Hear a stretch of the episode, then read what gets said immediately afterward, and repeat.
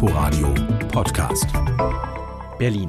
Freiheit, Kreativität und ein bisschen Chaos obendrauf. Eine Stadt, in der jeder seine Vorstellung von einem guten Leben verwirklichen kann und dabei sogar eine richtig gute Zeit haben kann. Das ist das Image, das sich Berlin gerne gibt. Doch was ist, wenn dieses fiktive Image auf die Realität trifft? Mit genau dieser Frage meldet sich der Inforadio-Podcast Die erzählte Recherche aus der Winterpause zurück. Mein Name ist Sebastian Schöbel.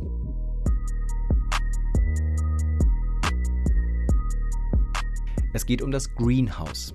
Ein in die Jahre gekommenes Hochhaus in Tempelhof Schöneberg, das einst ein Arbeitsamt war und heute als Kreativfabrik von einem privaten Investor vermarktet wird. 9600 Quadratmeter Fläche für Künstlerinnen und Künstler aller Art. Sogar in der selbsternannten Kreativhauptstadt Berlin ist das ein seltenes Gut. Doch meine Radio 1 Kollegin Sophia Wetzger hat irgendwann einen Tipp bekommen, dass etwas ganz und gar nicht stimmt im Greenhouse. Sophia, wie ist denn diese Geschichte eigentlich genau zu dir gekommen? Genauso wie ich es im Podcast erzähle. Also uns erreichte in der Redaktion eine E-Mail, die zeigte mir mein Kollege und dann auch späterer Redakteur für die Serie Philipp Meinhold. Die E-Mail war auf Englisch verfasst von einem David. Er heißt eigentlich anders. Wir wollen die Identität aber weiterhin schützen, deswegen bleibe ich auch bei David. Und die Überschrift lautete, ich lebte in einer Sekte. Und dieser David beschreibt in der Mail, dass er in diesem Greenhouse knapp ein Jahr lang ein Studio gemietet hatte und äh, was er da erlebt hat und berichtete davon Todesfällen, äh, von illegalem Wohnen, von großen Drogenproblemen. Und mein Redakteur Philipp und ich, wir hatten da beide erstmal große Fragezeichen im Kopf. Wir hatten beide noch nie vom Greenhouse gehört. Aber die Geschichte klang so verrückt, dass wir dann dachten, okay, entweder ist es totaler Blödsinn oder es ist was dran. Aber es war zu spannend, um das liegen zu lassen. Deswegen haben wir entschieden, dass ich mich mit diesem David in Kontakt setze und auslote, was er so zu erzählen hat ist aber eigentlich irgendwie so ein Traum für eine Reporterin, oder? Man kriegt so eine Mail mit einer ziemlich irren Geschichte, Total. der man dann nachgeht. Äh, man kriegt es quasi frei Haus geliefert und äh, die Quelle ist sogar noch zugänglich. Ein, ein bisschen schon, genau. Und ich habe ihn dann telefonisch erreicht. Ich habe äh, mehrmals mit ihm lange telefoniert und mir das nochmal ausführlich erzählen lassen, was er da in der E-Mail beschrieben hat. I, I separated from my, from my now ex-wife. Wie alles anfing. Also, ich hatte mich frisch von meiner Frau getrennt. Und dann hatte ich diese große uh, Idee, dass ich, naja, meinen Traum verwirklichen und nach Berlin ziehen und Musik machen würde. Ich bin Musiker. Uh, Aber als ich dann endlich in Berlin war, hatte ich große Probleme, eine Bleibe zu finden. Er ist allerdings, äh, das wird man dann später in deinem Podcast auch merken, als Quelle auch schwierig, äh, weil er äh, ganz unterschiedliche Hindernisse und Hürden auch für dich aufbaut. Ähm, wie, er auf, wie hat er denn auf dich gewirkt? Wie war das Arbeiten mit diesem David? Ähm, also auf mich gewirkt die ganze Zeit eigentlich sehr, sehr zugänglich, sehr freundlich, sehr positiv. Ich merkte dann aber schon relativ schnell, dass das ein sehr, ja, spezieller Typ ist. Also die Art, wie er redete, sehr extrovertiert, fast schon so ein bisschen showhaft und dann aber auch diese teilweise konfusen Erzählstränge. Also er springt dann so von einem Moment zum anderen, auch in den unterschiedlichen Zeiten. Mir fiel es zum Teil echt schwer, ihm zu folgen. Also ich merkte schon, das ist irgendwie ein seltsamer Geist. Aber ich hatte jetzt auch nicht den Eindruck, dass er mir was vorgelogen hat. Eher so ein bisschen das Gefühl, dass er teilweise übertrieben hat, die, die Sache ihn aber auch unglaublich mitgenommen hat. Also er war sehr emotional bei dem Thema. Das merkt man schon daran. Er spricht eigentlich relativ gut Deutsch oder sehr gut Deutsch sogar, hat aber gleich gesagt, ich möchte die Interviews gerne auf Englisch führen. In meiner Muttersprache kann ich da besser drüber sprechen, weil es mir so nahe geht. Ich bin mir sicher, dass das, was er mir gesagt hat, in dem Moment für ihn aber auch die Wahrheit war. Und er hat das genauso geglaubt und empfunden. Er hat allerdings auch sehr viel über sich selber preisgegeben und dich dann auch später ähm, ziemlich in sein Privatleben reingelassen, ähm, sehr tief. Wie baut man dann da Distanz auf oder wie behält man diese Distanz zur Quelle, der offenbar sehr mitteilungsbedürftig ist, vielleicht auch ein bisschen mehr erzählt, als er erzählen sollte? Es war teilweise extrem anstrengend. Also es, ich sage das in dem Podcast ja auch an einer Stelle, dass er mich, es gab Zeiten, da hat er mich mit hunderten Nachrichten bombardiert auf verschiedenen Kanälen, hat mich Sonntagmorgens angerufen. Fast den Eindruck hatte ich, dass er da so ein bisschen wahnhaft war. Er wollte mich absolut an seinem Leben teilhaben lassen und ich musste das irgendwie von mir abtrennen. Er ist ja nicht mein, mein Kumpel, sondern wir stehen ja nach wie vor in diesem professionellen Verhältnis zueinander. Und das finde ich, ist gar nicht so leicht, diese Trennung. Nichtsdestotrotz begegnet man den Leuten ja freundlich und, und interessiert und lernt sie auch ein Stück weit äh, persönlich kennen. Lustigerweise gestern Abend habe ich von ihm Nachrichten bekommen. Ähm, er hat jetzt alles gehört und war ganz begeistert und berührt und hat sich direkt dafür entschuldigt, dass er mich so bombardiert hatte.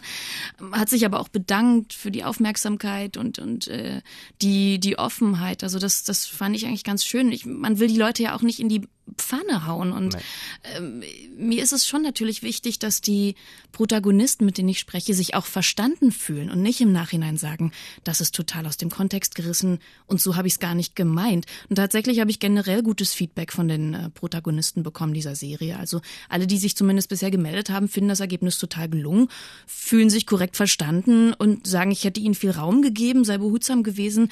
Das ist natürlich ein schönes Feedback, weil das ist ja genau das, was ich möchte. Und das war gar nicht nicht unbedingt selbstverständlich, denn es passiert in diesem Podcast auch etwas und das ist aus Reportersicht äh, wie ein Albtraum. Das äh, kaum hattest du mit ihm gesprochen und du hast diese Geschichte, du hast diese Quelle, kommt plötzlich eine SMS, die er dann auch im Podcast vorliest, mhm. die ihn versucht komplett zu diskreditieren und zwar ziemlich übel. David ist ein Hurensohn, ein Psychopath. Halt dich lieber von dem Typen fern. Er ist ein bipolares und schizophrenes Stück Scheiße was hast du denn in dem Augenblick gedacht? Die Geschichte ist vorbei, der Typ hat irgendwie einen Schaden? Ich fand das erstmal gruselig, weil ich nicht wusste, wer das ist. Ich wusste nicht, woher die Person meine Nummer hat. Ich habe mich kurz gefühlt, als wäre ich in meinem eigenen Krimi gefangen irgendwie. Hab dann ja versucht, mit dieser Person Kontakt aufzunehmen, hab SMS geschrieben, angerufen, die Anrufe wurden nicht beantwortet. Also dieses lose Ende trocknete dann letztendlich aus. Ich habe nie klären können, wer genau das war. Ich habe eine Vermutung, dass das jemand aus seinem Umfeld, also aus Davids Umfeld war. Ich fand es nicht bedrohlich in dem Moment, aber das gab natürlich Hinweise auf die Person David und äh, verstärkte tatsächlich auch meine Skepsis gegenüber ihm als Quelle. Die ist, glaube ich, aber auch ganz gesund, ähm, da eine gewisse Skepsis zu haben. Ich hatte ja über Monate auch stetig Kontakt mit ihm und irgendwann hat er mir dann auch von seinen Diagnosen berichtet, also bipolare Störung, schizoaffektive Störung. Ich denke aber, warum sollte man Menschen mit so einer Diagnose nicht trotzdem zuhören und sie auch als Quelle ein Stück weit ernst nehmen? Also ja. solange man es einordnet, man ist immer schnell dabei zu sagen, die Person ist total irre, mit der spreche ich als Journalistin nicht. Das finde ich ein bisschen schade. Also solange man das einordnet und natürlich das verifizieren kann, was die Person sagt, warum nicht ihr zuhören? Aber es ist für dich persönlich anstrengend gewesen, oder? Man hört es teilweise auch Total. Raus. Ja, ja, total. Ähm, äh, auch nicht mit ihm, also auch mit anderen Gesprächspartnern. Das mhm. war wirklich, das sind alles sehr spezielle, wenn auch absolut interessante Gesprächspartner gewesen. Aber ja, also es ist mir regelmäßig passiert, dass Leute sich nicht mehr gemeldet haben, dass sie mich versetzt haben. Ich kam zu verabredeten Treffpunkten, wurde da stehen gelassen, habe eine Stunde gewartet, habe angerufen, die Person hat sich nicht mehr gemeldet. Das ist mir wirklich häufig, häufig passiert. Dann bist du natürlich vor Ort gewesen, äh, mhm. wusstest natürlich im Vornherein, da sind also offenbar auch Menschen gestorben. Zumindest war das auch der, der Vorwurf, der sich später auch bestätigt hat ähm, im Zusammenhang mit diesem Haus. Wie genau äh, war zu dem Zeitpunkt noch nicht klar. Ähm, und die Leute, die da sind, sind zum Teil ziemlich krass drauf. Die nehmen also auch Drogen äh, mhm. äh, zum Teil, haben auch ein paar verquere Ideen. Wie, mit welcher Erwartung bist du dann da hingekommen und vor allem, was hat sich dann für, für, für eine Szene vor dir ausgebreitet äh, in diesem Greenhouse, als du dann da zum ersten Mal gewesen bist? Es war ehrlich gesagt ganz anders, als ich es mir vorgestellt hatte, als ich dann das erste Mal da war. Ich war mit Freunden dort, es war eine öffentliche Veranstaltung, eine äh, Ausstellung, gab es noch so ein bisschen Konzert, DJs haben aufgelegt. Das wirkte gar nicht so übel, das wirkte sehr alternativ, sehr, sehr berlinig, ganz, ganz spannende Leute im Publikum. Und ich, also ich bin selber viel in solchen Szenen unterwegs. Ich bin häufig auf kleineren, größeren Festivals, auch im Nachtleben unterwegs, kenne auch so die Kunst, Subkultur selber ganz gut, habe da ehrenamtlich viel gemacht. Mir ist das nahe. Und das wirkte alles erstmal ganz interessant und sogar recht friedlich. Und meine, meine Freunde, die mich da bei dem äh, ersten Mal im Haus begleitet haben, die waren fast ein bisschen enttäuscht, dass es gar nicht so düster wirkte wie äh, in dem, was, was David uns berichtet hat. Wie hast du die Leute dann dazu gebracht, mit dir zu reden? Fiel dir das leichter, auch weil du die Szene so ein bisschen kennst? Kann gut sein. Es war teilweise leichter als gedacht. Also manche Leute kamen sogar auf mich zu. Die wurden mir dann vermittelt von Leuten, mit denen ich schon gesprochen hatte, die wiederum gesagt haben, hey, du könntest doch mal mit Person XY sprechen. Ich frag sie mal und ich schick dir mal die Nummer. Ähm, Leute kamen teilweise auf Facebook äh, auf mich zu oder ich habe Nachrichten bekommen du, ich kenne das Haus, ich habe da auch was zu erzählen. Also man hatte das Gefühl, Menschen haben ein Bedürfnis drüber zu reden. Bei anderen war es aber auch schwieriger. Also die waren dann teilweise im Ausland unterwegs. Die habe ich lange angeschrieben, lange gewartet, bis Antworten kamen, äh, immer wieder nachgehakt.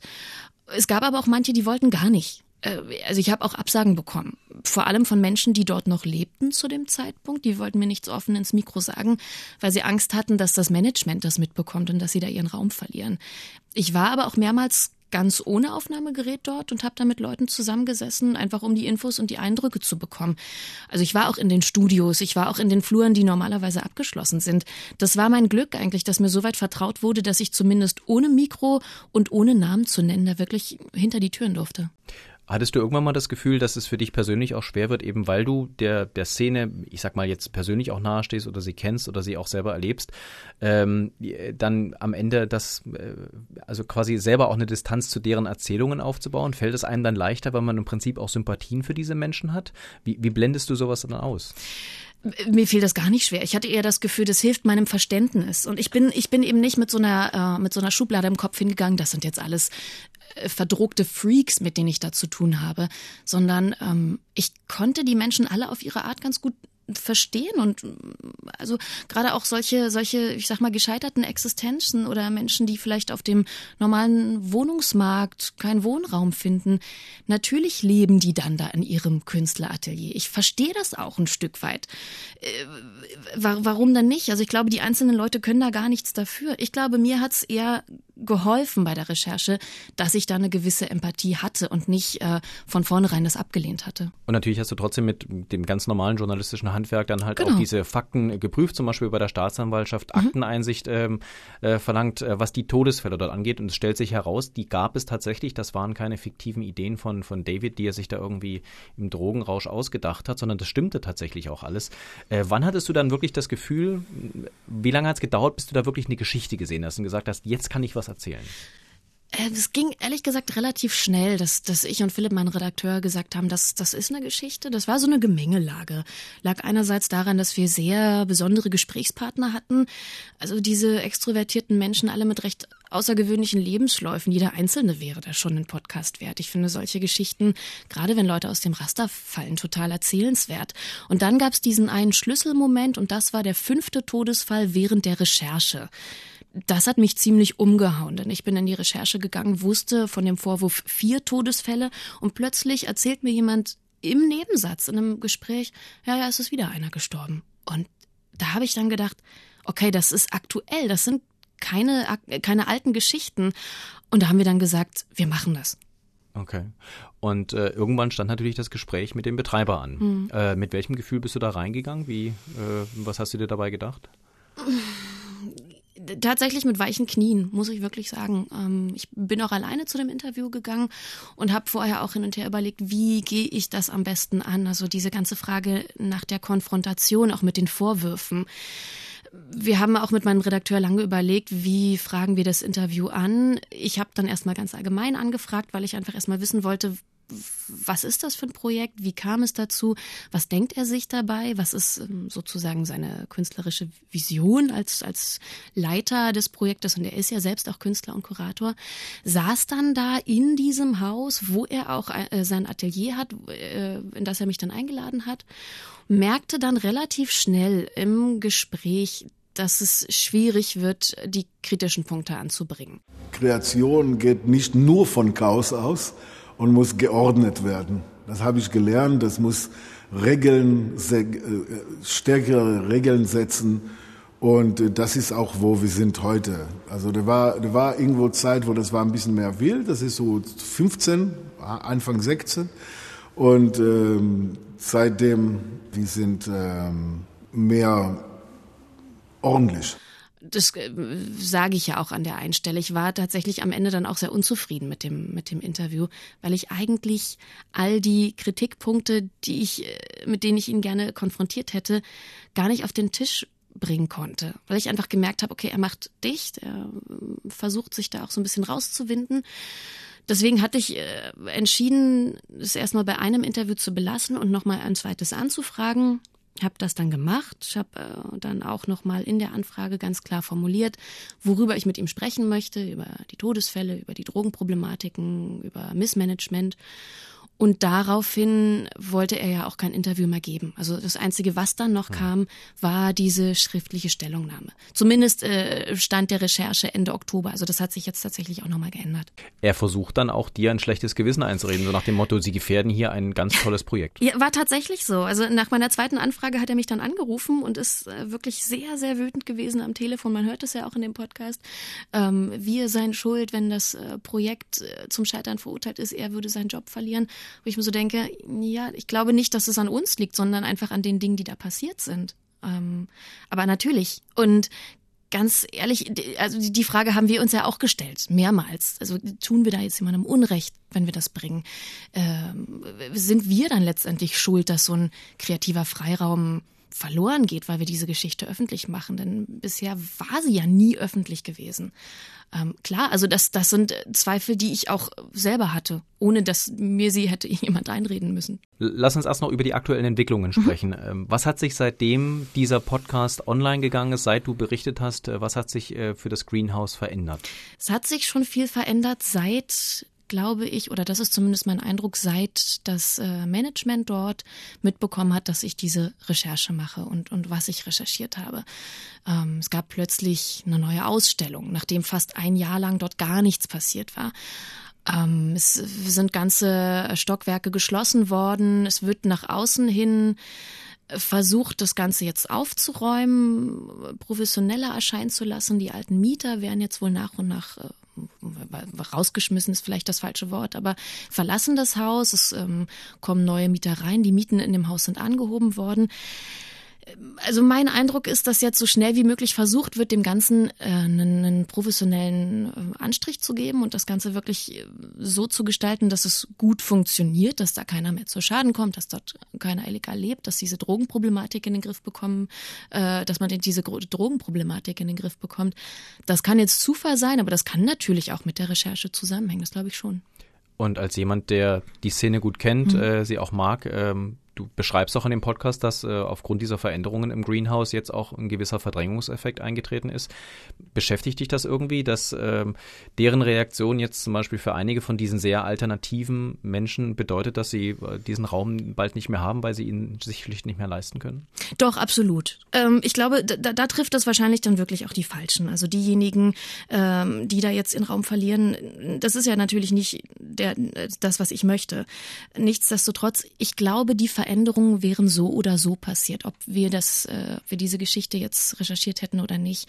Es ist ja so, dass momentan zum Beispiel der äh, Senat dort auch plant, Räume anzumieten im Rahmen des äh, offiziellen Atelierprogramms. Das heißt, das, äh, die Macher dieses Projektes oder das Management des Hauses, die wissen sowieso, dass sie nicht mehr unter dem Radar laufen und die wissen, dass sie da ähm, unter einer gewissen Beobachtung stehen. Also ich glaube, diese kleine Gentrifizierung, die da jetzt in dem Haus passiert, die wäre so oder so passiert. Und der Direktor sagt es mir ja auch im Interview, dass die günstigen Mieten, die sie anfangs äh, angeboten haben, die haben sich nicht rentiert. Also ein so großes Projekt äh, zu schultern, hat er gesagt, man, das funktioniert mit niedrigen Mieten nicht. Wir mussten die Mieten so oder so anheben.